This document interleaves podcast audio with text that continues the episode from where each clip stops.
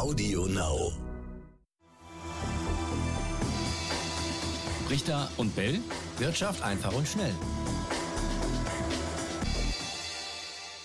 Und damit ganz herzlich willkommen eine neue Folge Brichter und Bell Wirtschaft einfach und schnell wie immer. Hallo Raimund, grüß dich. Hallo Etienne, hallo ihr da draußen an euren Handys, Tablets, Computern oder wo auch immer. Seid gegrüßt. Wir sprechen heute über mindestens zwei Unternehmen, nämlich Wirecard und Tesla. Haben wir in der vergangenen Folge auch schon getan, zumindest äh, den US-Elektroautobauer. Und wir gucken auch noch ein bisschen auf den Markt, denn es ist ganz spannend in dieser Woche. Fangen wir mal mit Wirecard an. Zu Beginn der Woche am Montag war ein historischer Tag für die Noch-Anleger, so muss man es ja sagen, also für Leute, die tatsächlich noch Wirecard-Aktien haben oder hatten, denn das war der letzte Tag, Raimund, an dem die offiziell noch an der Börse gehandelt wurden. Das heißt, ganz viele haben schon gesagt, ganz wichtiger Tag zum Verkaufen, weil danach wird es äh, vielleicht äh, schwierig, das, was man noch bekommen hat, dann auch noch irgendwie einzustreichen, oder? Also erstmal war ich überrascht, dass tatsächlich die Anlegerschützer gesagt haben, es hätten noch viele Aktionäre aus der früheren Zeit, also als die Wirecard-Aktie noch 80 äh, oder 100 Euro wert war oder mehr, aus dieser Zeit hätten tatsächlich noch viele Aktien. Das hat mich verwundert, weil eigentlich war, ist die Firma ja pleite und man hätte, wenn man das vernünftig gemacht hätte, auf jeden Fall nach der Pleite verkaufen müssen und Verluste realisieren, weil eine Chance auf eine Erholung war ausgeschlossen und das ist auch so. Ähm, danach ist die Wirecard-Aktie tatsächlich, wie in solchen Fällen üblich, ein Spekulationsobjekt gewesen. Dann kann man durchaus äh, noch zocken damit, aber es ist eine Zockeraktie. Dann kann die von 50 auf 60 Cent gehen oder wieder auf 30 Cent fallen oder unter 10 Cent und wieder. Man kann sich auch verdoppeln dann ne, in einer kurzer Zeit, aber das ist dann nichts für seriöse Anleger. Deswegen, mich hat's gewundert, dass tatsächlich noch äh, auch die alten Anleger investiert waren oder sind. Die haben jetzt hoffentlich spätestens verkauft, weil was jetzt kommt, ist der sogenannte Freiverkehr. Der hat früher tatsächlich mal unter freiem Himmel stattgefunden, vor der Börse, auf der Straße. Jetzt natürlich nicht, aber der ist völlig unreguliert, was die äh, Anforderungen an die Unternehmen anbelangt. Das ist im Falle Wirecard jetzt nicht tragisch, weil dieses Unternehmen ist ohnehin pleite. Aber eben auch äh, ist es unsicher, ob man da tatsächlich äh, jeweils immer auch einen Käufer findet für seine Aktie, ob äh, tatsächlich Käufer und Verkäufer dann immer sich gegenüber treten können und dann auch ein Abschluss zustande kommt. Also dieser Freiverkehr ist äußerst riskant. Ich hoffe, jeder, der noch eine Wirecard-Aktie hatte, hat sie dann zumindest äh, verkauft. Allerdings, Dien, du weißt, was das bedeutet. Ja. Wenn jemand verkauft, muss ja auch jemand kaufen. Also die Frage ist, ob tatsächlich jemand jetzt noch die Wirecard-Aktien am Montag gekauft hat. Zocker möglicherweise, ja. denn die Aktie ist ja dann tatsächlich auch nochmal richtig, richtig kräftig gefallen und äh, hat dann am Montag so bei 5 Cent ungefähr geschlossen. Ne? Ja, ist Wahnsinn, wenn du überlegst, wo die herkommt. Ne? Genau, Wahnsinn.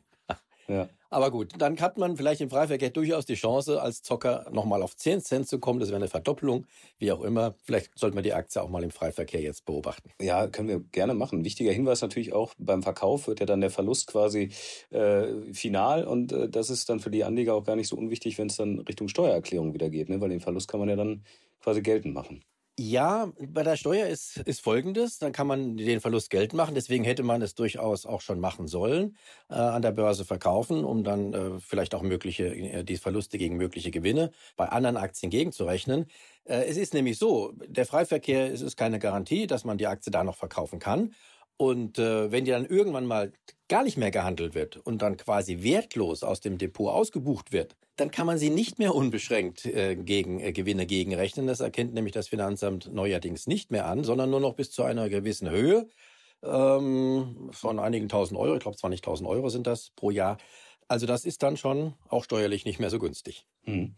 Gab auch noch die Meldung, äh, dass der Insolvenzverwalter von Wirecard jetzt tatsächlich äh, konkret Klage äh, wegen Schadenersatz gegen EY, also Ernst Young ehemals, äh, prüft. Wir erinnern uns, ähm, da gab es offensichtlich Fehler, beziehungsweise genau das soll jetzt geguckt werden, ob eben die Bilanzen, die ja von EY, Ernst Young geprüft wurden, ähm, ob, ob das nicht hätte auffallen müssen, dass da eben alles äh, nicht so in Ordnung war. Jetzt also womöglich Klage. Wie groß ist denn da die Hoffnung, Raimund, dass äh, die Anleger nochmal was von ihrem Geld wiedersehen? Also Tatsache ist, dass man bei ähm, Wirecard selbst keine Chance hat, irgendwas zu kriegen. Das Unternehmen ist pleite. Somit ist die einzige Hoffnung äh, Ernst Young ehemals, jetzt EY genannt, denn die scheinen tatsächlich äh, Fehler gemacht zu haben, denn ansonsten hätte äh, so etwas nicht passieren können. Die Frage ist, ob sie so große Fehler gemacht haben, dass das auch sich nachher juristisch einklagen lässt, auch in Form von Schadenersatz. Da möchte ich keine Prognose abgeben. Die Juristerei ist sehr kompliziert. Aber wichtig ist, um da dabei zu sein, um also Ansprüche möglicherweise gegen EY ähm, zu halten, muss man die Aktie jetzt nicht mehr haben. Das ist das ganz entscheidend. Da haben vielleicht auch einige gedacht, ja, wenn ich da noch irgendwelche Klagen mich da dranhängen möchte, brauche ich die Aktien noch. Nein, hm. es reicht, wenn man die gehabt hat, auch als das bekannt wurde alles und äh, später verkauft hat. Man kann auf jeden Fall noch dann auf der Klageseite dabei sein. Was muss man da machen? Sich an den Insolvenzverwalter konkret melden oder wenden? Also das äh, weiß ich jetzt auch nicht. Ich bin kein Jurist und wie das dann genau abläuft, aber da sollte man sich mal mit, mit den Anlegerschützern, äh, die ja auch bei uns in den Sendungen immer auftreten, in Verbindung setzen. Die werden dann schon die richtigen Ratschläge geben. Absolut. Spannendes Thema. Ähm, da werden wir sicher nochmal drüber quatschen, genauso wie über die Entwicklung von Tesla nach unserer letzten Sendung. Äh, beziehungsweise vergangene Woche generell, ging es tatsächlich ähm, richtig ordentlich nach unten, was den Kurs anging. Und auch zu Beginn der Woche hat sich das fortgesetzt. Dann Elon Musk hat ja tatsächlich 6,36 Millionen Aktien mit einem Wert von rund 6,9 Milliarden Dollar abgestoßen, verkauft, so, und allein die Ankündigung hat ja schon dafür, dazu geführt, dass es da äh, ordentlich gerumpelt hat bei der Aktie. Und äh, ja, dann gab es nochmal irgendwie so einen kleinen Streit bei Twitter zwischen ihm und Bernie Sanders, dem Senator. Ähm, wir erinnern uns, ähm, den haben wir ja schon in den letzten Jahren öfter gesehen, auch im Wahlkampf. Und da hat dann Musk nochmal so angedeutet oder gefragt, ob er denn nochmal Aktien verkaufen soll. Und das hat seine äh, Anleger oder seine Anhänger offensichtlich dann äh, wieder in Alarmstimmung versetzt. Also die Tesla-Aktie so könnte man jetzt die Geschichte jedenfalls verstehen. Raimund deshalb offensichtlich äh, im Moment so ein bisschen im, im freien Fall, in Anführungszeichen. Oder ist das einfach nur die normale Korrektur, die es braucht, wenn es so stark nach oben geht? Also zum einen werden wir Tesla sicherlich nicht gerecht, wenn man sie direkt im Anschluss an Wirecard nennt. Die Tesla-Aktie ist schon was ganz anderes, von einer ganz anderen Qualität. Ähm, da ist äh, eben kein so großer Betrug dahinter. Allerdings, ähm, du hast gesagt, der, der Elon Musk, der macht schon mal das eine oder andere Scherzchen und versucht auch die Anleger mal ein bisschen an der Nase rumzuführen oder die ganze Weltöffentlichkeit sogar. Und das hat er ja, das haben wir auch letztens besprochen, mit dieser Umfrage gemacht, ob er denn Aktien verkaufen soll oder nicht. Wir wissen ja inzwischen, er musste ohnehin Aktien verkaufen. Er muss möglicherweise sogar noch Aktien verkaufen, um aus einem Optionsprogramm, äh, wo er Aktien besonders günstig kriegt, wo dann die Steuerzahlung fällig wird, um dann eben auch tatsächlich die Steuer zahlen zu können.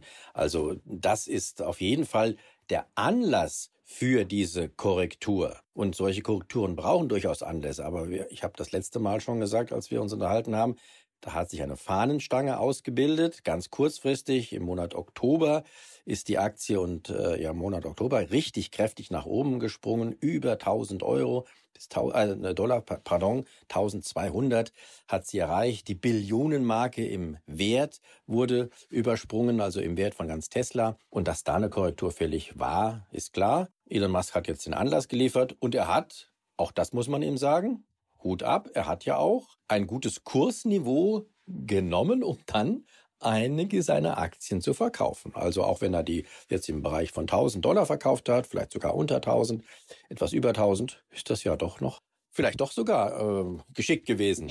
Denn ja.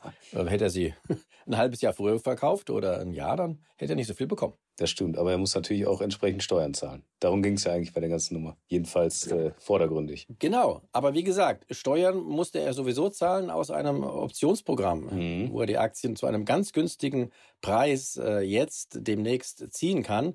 Und bei solchen Optionsprogrammen ist eben äh, tatsächlich äh, die Vorsehung, dass man dann gleich den Gewinn, den man damit einkassiert, also man kriegt Aktien, die vielleicht 1000 äh, Dollar wert sind, äh, kriegt man dann vielleicht für 6 Dollar. Und da muss man diesen Gewinn, der dann, die Differenz, die dann entsteht, die muss man sofort versteuern. Schauen wir noch schnell auf die Märkte generell. Äh, ist gut gestartet, der DAX in die Woche mit neuen Rekorden, Allzeithoch. Ähm, es läuft insgesamt sehr gut, also nicht nur bei uns in Deutschland, aber gut, das hängt ja dann auch wieder damit zusammen, wenn es in Amerika gut läuft, dann ist das natürlich hier dann auch immer entsprechend, äh, nimmt man das äh, dankend auf und das äh, bewegt ja die Kurse auch immer gerne. Aber Raimund, diese Weihnachtsrallye, äh, von der viele sprechen, die ja schon läuft, ähm, ja, Wo, wo, wo endet sie? Wann endet sie?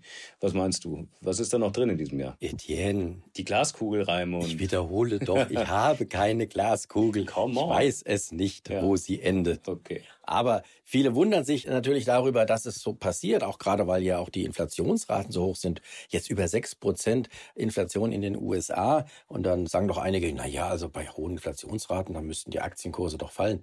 Das Gegenteil ist der Fall. Selbstverständlich, wenn die Inflation hoch ist, sind Aktien eine Möglichkeit, um zumindest einen Inflationsausgleich zu bekommen. Wenn also Aktienkurse steigen und gleichzeitig die Inflation zulegt, hat man möglicherweise am Ende real nicht viel mehr oder auch gar nicht mehr oder nur das Gleiche. Aber auf jeden Fall, man hat, einen Inflationsausgleich und dafür sind Aktien immer gut. Was nicht passieren darf, ist, dass die Zinsen auf der anderen Seite kräftig nach oben schießen.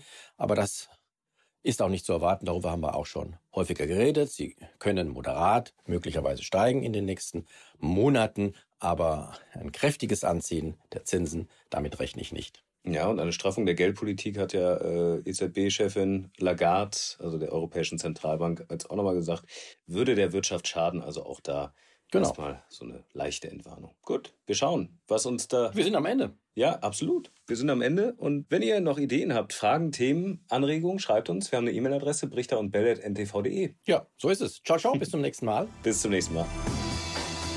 Richter und Bell. Wirtschaft einfach und schnell.